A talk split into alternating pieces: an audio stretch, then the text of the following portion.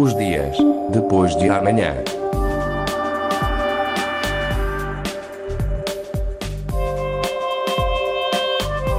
Magazine de Tecnologia e Investigação da Antena 1 Madeira.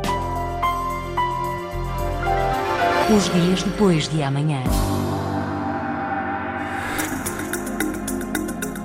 Começa a ganhar dimensão internacional o projeto Google Earth na sala de aulas. Nasceu pelas mãos de um engenheiro geógrafo que considera que a educação é base para qualquer sociedade e quis criar condições para divulgar o conhecimento. Engendrou, por isso, uma forma diferente de estudar, mais interativa, mais dinâmica e que ganha cada vez mais adeptos. Mas vamos começar do início. O que é, afinal, este Google Earth na sala de aula? Os dias depois de amanhã. Quem usa a internet conhece ou já ouviu falar dos mapas do motor de busca Google, o chamado Google Earth. Este programa tem como objetivo apresentar um modelo tridimensional do planeta, construído sobretudo a partir de uma série de imagens de satélite Ora, foi com base neste programa que um engenheiro geógrafo natural de Castelo Branco, mas a viver na Madeira há 11 anos, criou o projeto Google Earth na sala de aula. Luís Antunes começou em 2013 com a elaboração de um livro lançado pela Arial Editores. Tinha por objetivo este livro ajudar a comunidade educativa na aplicação da ferramenta Google Earth como recurso didático na sala de aula. A partir daí, Luís Antunes foi criando recursos cartográficos gratuitos para serem usados por toda a comunidade educativa. Tendo em conta o, eh, o tipo de procura do, das pessoas que foram consultando e da, do feedback que fui tendo com os outros utilizadores, eh, neste momento é mais é, geral, mas o início do projeto foi para a comunidade educativa, tanto que em 2013, com o anterior governo, um, o Ministro da Educação, um, uma das, coisas que ele tinha eram as metas uh, curriculares e numa das metas havia a utilização da, do Google Earth e das, dessas tecnologias como ferramenta educativa. E a Ariel Editoras, na, na altura, tendo em consideração essa, essa, esse objetivo de colocar esses manuais também para apoiar os professores nessa, na, na, para atingirem as metas, um, teve a ideia também de lançar esse manual pronto, e aproveitámos para depois criar o projeto Nesta altura já são mais de 40 os recursos cartográficos gratuitos. É um projeto pessoal deste engenheiro apaixonado pela geografia.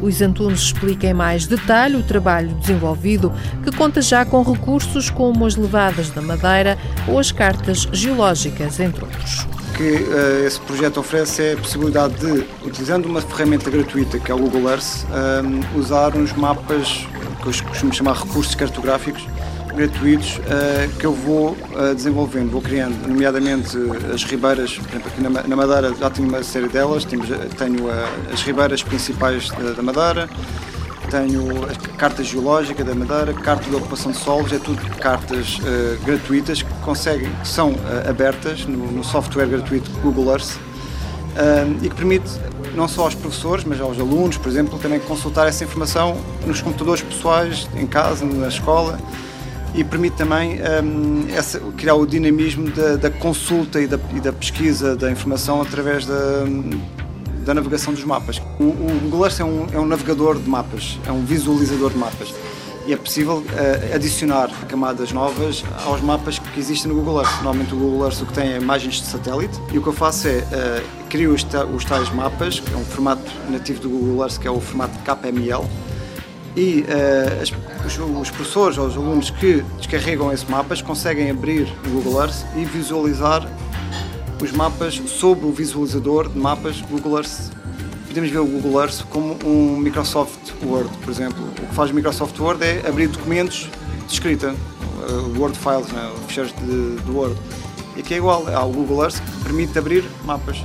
E o que eu faço é, os mapas que normalmente são mapas estão em formatos muito técnicos, de difícil acesso, e eu, com o meu conhecimento profissional, o que eu faço é uh, edito a informação de modo a ser fácil consulta neste, neste software Google Earth. Luís Antunes dedica-se desta forma a uma identificação mais detalhada. Um dos mapas que teve mais sucesso foi um, as levadas da Madeira, uh, onde estão as levadas como canais de água, não como percursos recomendados, são as levadas uh, canais de água, e quem identifica no mapa, ou seja, quem, quem abrir este mapa no Google Earth consegue ver as linhas das levadas, identificar o nome da levada, uh, o percurso. Os mapas criados por Luís Antunes têm como base fontes oficiais, uma forma de dar credibilidade ao projeto. Por exemplo, no caso das levadas da Madeira, o engenheiro geógrafo usou como fonte o Plano Regional de Água da Madeira, que tem um mapa específico com as levadas. A nível regional e para além das levadas e ribeiras, há um mapa de todas as escolas da região, outro com os limites administrativos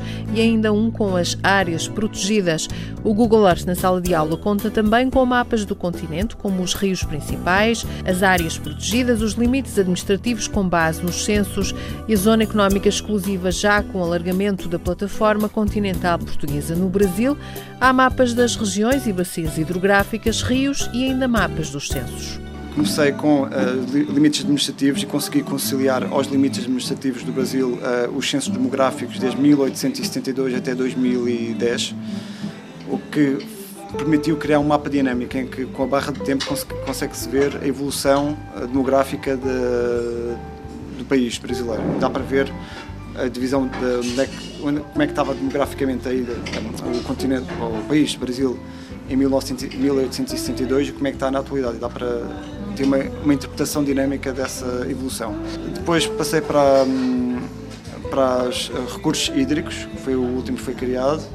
Um, e depois também, uh, entretanto, entre os dois foi, foi criado também um mapa uh, para o Mundial dos Marcadores. Foi interessante também. Foi uma, uma proposta de uma professora lá do, do Brasil que quis criar um mapa para incentivar os miúdos para a componente geográfica nada melhor do que futebol para integrar essa componente geográfica e identificar no mapa os estádios, com os jogos que estavam a decorrer em cada um dos estádios e depois uma pequena descrição daquele, da, da cidade onde estava inserido o estádio. Luís Antunes explica que chegou ao Brasil através de um convite da maior empresa luso-americana de tecnologias geográficas, a Mundo Geo. A empresa queria aplicar o projeto como ferramenta educativa e queria também a dinamização de um blog. A partir daí surgiu a ideia de criar um curso online para os professores brasileiros para que aprendessem a criar os seus próprios mapas. O feedback foi tão positivo que até a criação de mapas para o Brasil foi um passo e até já ganhou um prémio. Neste momento já tenho quatro mapas do Brasil.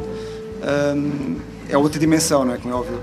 Passei da, da, componente regional que, um, para quase um continente inteiro. Uh, dá muito trabalho, mas também tem, sido, tem tido boa receptividade ao ponto de ter ganho também um prémio no Brasil no ano passado e acho que é, foi o reconhecimento também do trabalho. Prémio de quem? O projeto uh, ganhou um prémio uh, como melhor projeto ibero-americano de projeto educativo na área da, geografia. É um prémio em que participaram dezenas de, de projetos. Tudo isto sem apoios financeiros, apenas o apoio de algumas instituições para cedência dos dados. De resto, conta com um imenso gosto pela área da geografia e também pela educação. Os dias depois de amanhã. Licenciado em Engenharia Geográfica pela Faculdade de Ciências de Lisboa e com mestrado em Georrecursos pelo Instituto Superior Técnico, Luís Antunes não quer dividendos financeiros deste projeto, afirma que pretende apenas divulgar conhecimento. Este engenheiro geógrafo de 37 anos tem, no entanto, projetos para o futuro que passam pela conquista de todos os territórios do mundo onde se fala português. Já fiz mapas para Portugal, eh, para o Brasil e gostava muito, muito de fazer, é uma das minhas uh, meus objetivos. Uh, gostava muito de fazer uh, mapas para os restantes países da língua oficial portuguesa. Uh, identificar os limites administrativos de países como Angola, Cabo Verde, uh, adicionar mais informação de que irá também ser um projeto português, de língua portuguesa, e neste momento não estou a pensar em, em, colocar noutras línguas. Talvez um dia. Quem quiser conhecer melhor o trabalho desenvolvido por Luís Antunes pode aceder ao sítio da internet www.mapasnasaladeaula.org. Os dias depois de amanhã. Produção Patrícia Casaca. Gravação Carlos Câmara. Sonorização Paulo Reis.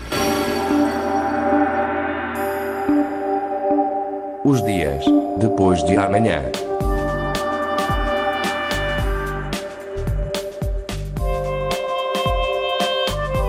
Magazine de Tecnologia e Investigação da Antena 1 Madeira.